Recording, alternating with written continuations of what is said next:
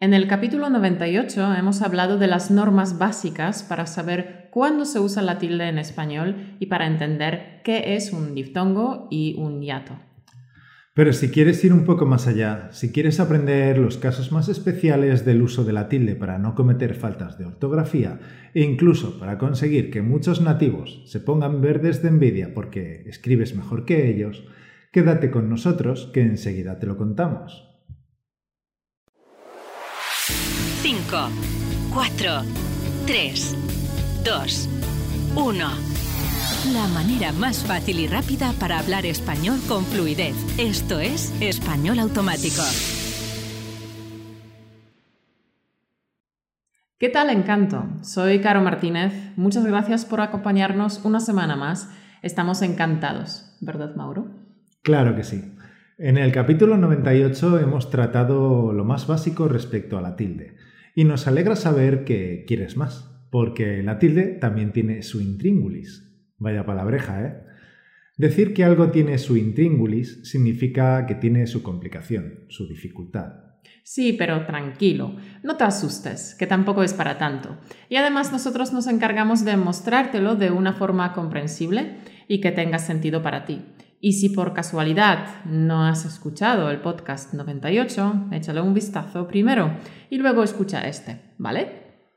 En el capítulo 98 hablamos de cuándo llevan tilde las palabras agudas, llanas, esdrújulas y sobreesdrújulas. También explicamos qué es un diptongo y un hiato y cómo distinguirlos. Y dijimos que hoy hablaríamos de la tilde diacrítica y de su uso en los monosílabos y otras palabras. Eso es. La tilde diacrítica es la tilde que se usa para distinguir dos palabras que se escriben igual, pero que son distintas. Y para entenderlo tenemos el ejemplo de la palabra te. La palabra, la palabra té puede ser un pronombre personal o la planta del té, la infusión. Bueno, pues vamos a empezar por los monosílabos. Ya habíamos dicho la regla general, los monosílabos no llevan tilde excepto en los casos de tilde diacrítica. Y también dijimos que había que aprenderse estos casos especiales, así que vamos a ello. Empezamos por la palabra de. La palabra de puede ser una preposición o puede ser una forma del verbo dar. Por ejemplo, esta chaqueta es de cuero. Voy a salir un rato a que me dé el aire. La preposición de no iba tilde, la forma de del verbo dar sí lleva tilde. Bien, esto te lo puedes aprender de memoria, pero tiene una razón lógica. Hay una de las dos formas que tiene acento de intensidad dentro de la cadena hablada. Fíjate, esta chaqueta es de cuero. Como ves, la palabra de no tiene acento de intensidad dentro de la cadena hablada. En cambio, la forma verbal sí lo lleva. Mira, Voy a salir un rato a que me dé el aire. Bien, pasemos a otro monosílabo. La palabra él puede ser un artículo o un pronombre personal. Por ejemplo, me voy a lavar el coche. Ha sido él quien me avisó del peligro. Como te habrás dado cuenta, el pronombre personal tiene el acento de intensidad dentro de la cadena hablada. El artículo no tiene el acento. Por tanto, es el pronombre personal el que lleva la tilde. Repito las dos frases. Me voy a lavar el coche. Ha sido él quien me avisó del peligro. La siguiente es la palabra más. Esta es más difícil. La palabra más no lleva tilde cuando es una conjunción adversativa. Es difícil porque este empleo de la palabra más se usa muy poco y los extranjeros no suelen conocerlo, pero te lo vamos a explicar.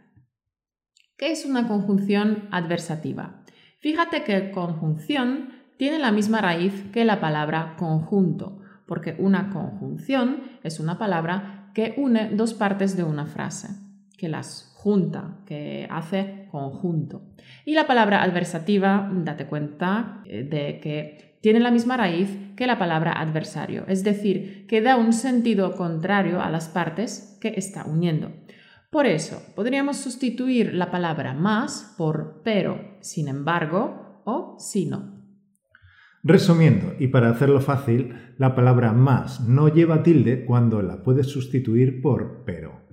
Por ejemplo, Pepe quería saltar en paracaídas, mas no tuvo valor. ¿Y cuándo lleva tilde?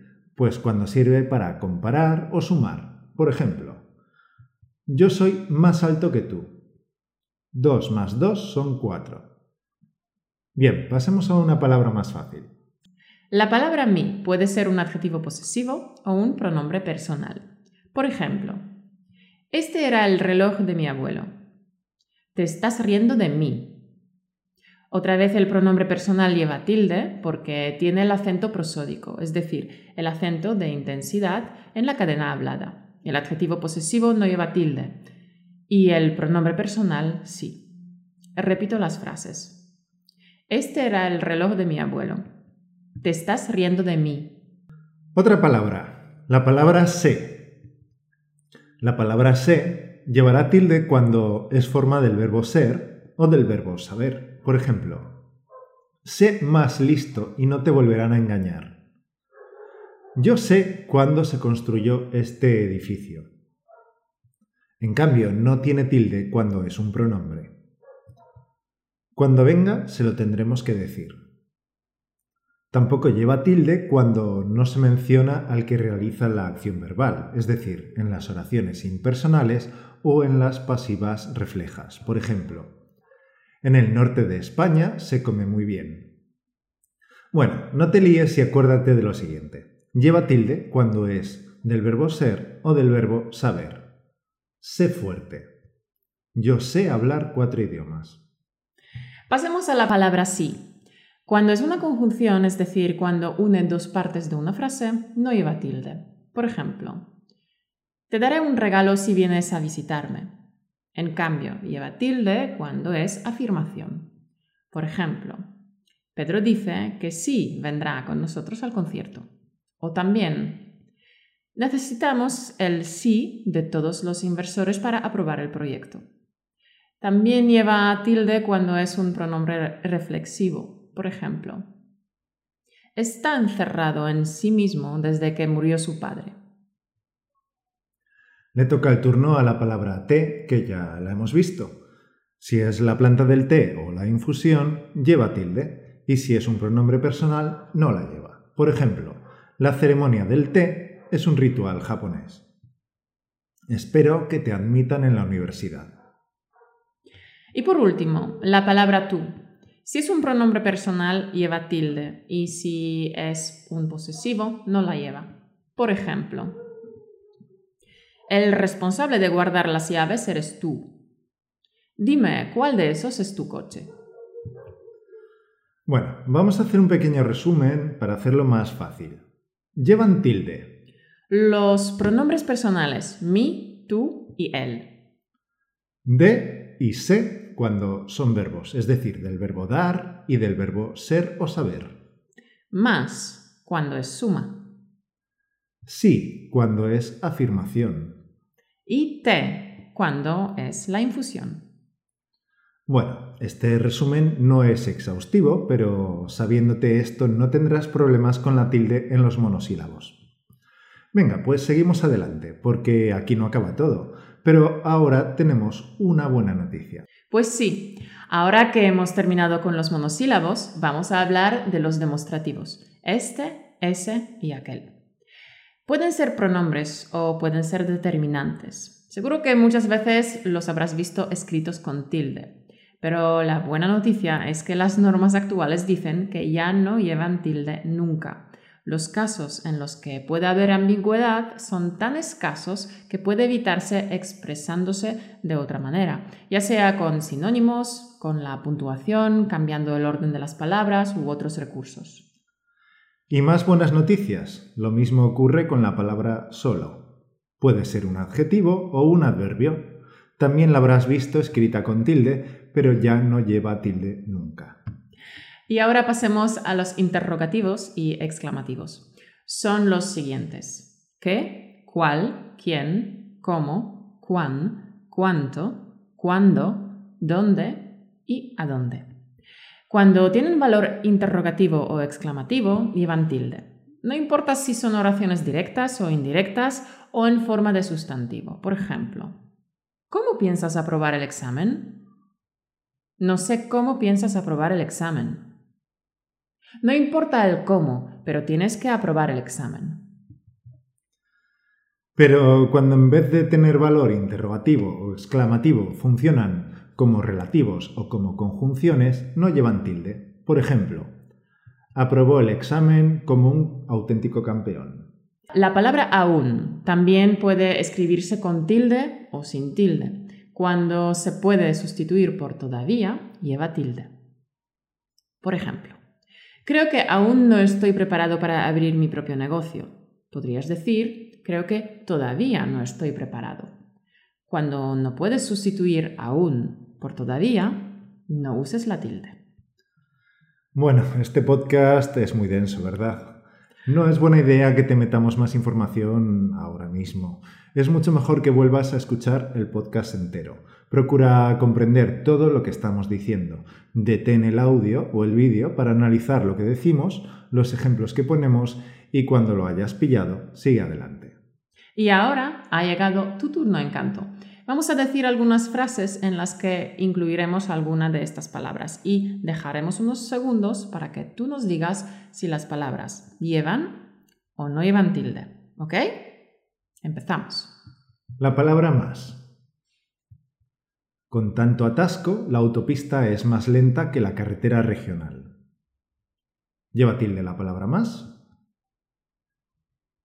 Sí, lleva tilde. La palabra sí. No sé si has visto a Paco recientemente. Está un poco hecho polvo. ¿Y lleva tilde la palabra sí? No, no lleva tilde. La palabra mí. Eres un pesado, tío. Olvídate de mí. ¿Lleva tilde la palabra mí? Sí, lleva tilde. La palabra S. Pásame el abrigo S de tu izquierda. ¿Lleva tilde la palabra S? No, no lleva tilde. La palabra sé. Mira que se lo he dicho de veces. Si bebes, no conduzcas. ¿Lleva tilde la palabra sé? No, no lleva tilde. La palabra qué. No me digas lo que tengo que hacer, ya lo sé. ¿Lleva tilde la palabra qué? No, no lleva tilde.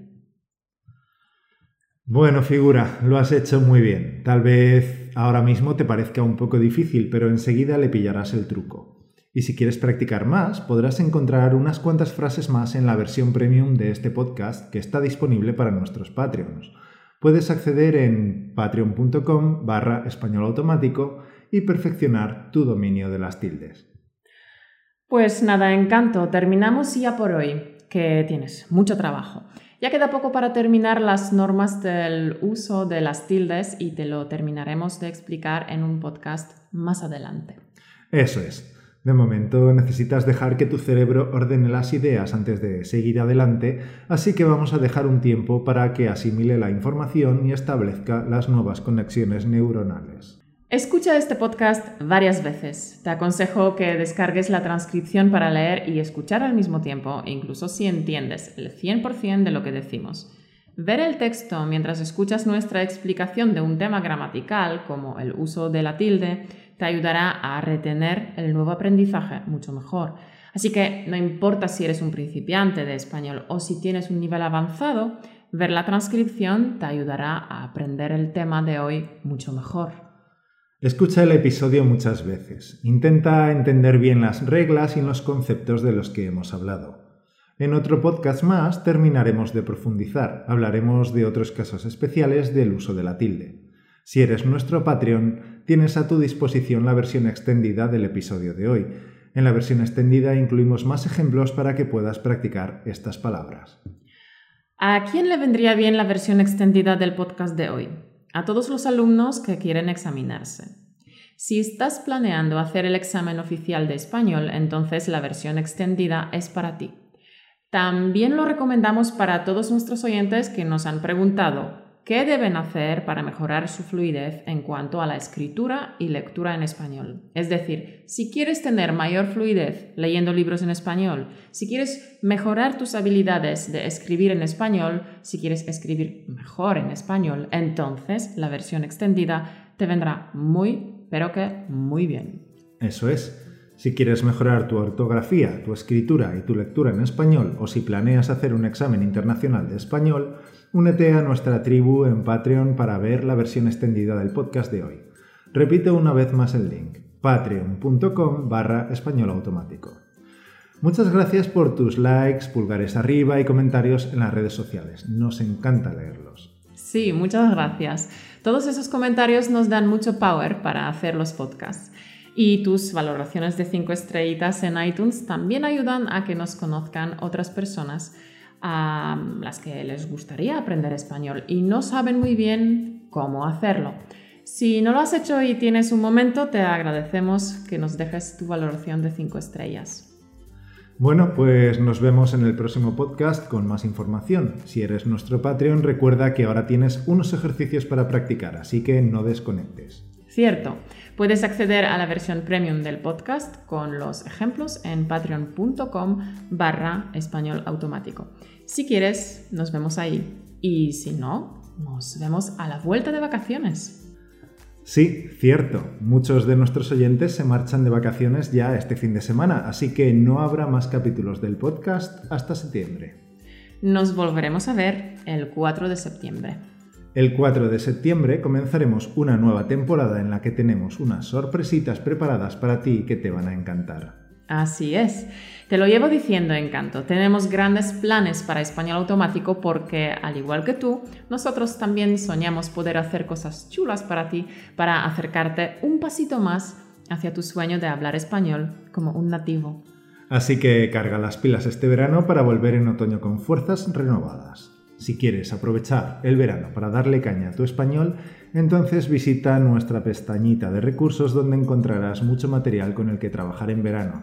Libros, cuadernos de ejercicios, cursos, freebies y muchos materiales más. El link es españolautomático.com barra recursos. Te deseamos que pases unas vacaciones estupendas. Disfruta de la naturaleza, pasa algún tiempo con tu familia y amigos, pero no te olvides de meter la caña un poquito a tu español. Eso es. Bueno, encanto, nos vemos en septiembre. Pásatelo genial. Chao. Chao.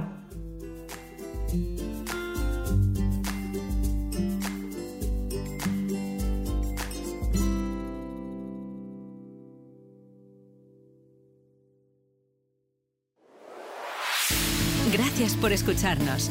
Únete a la conversación en españolautomático.com o busca español automático en iTunes.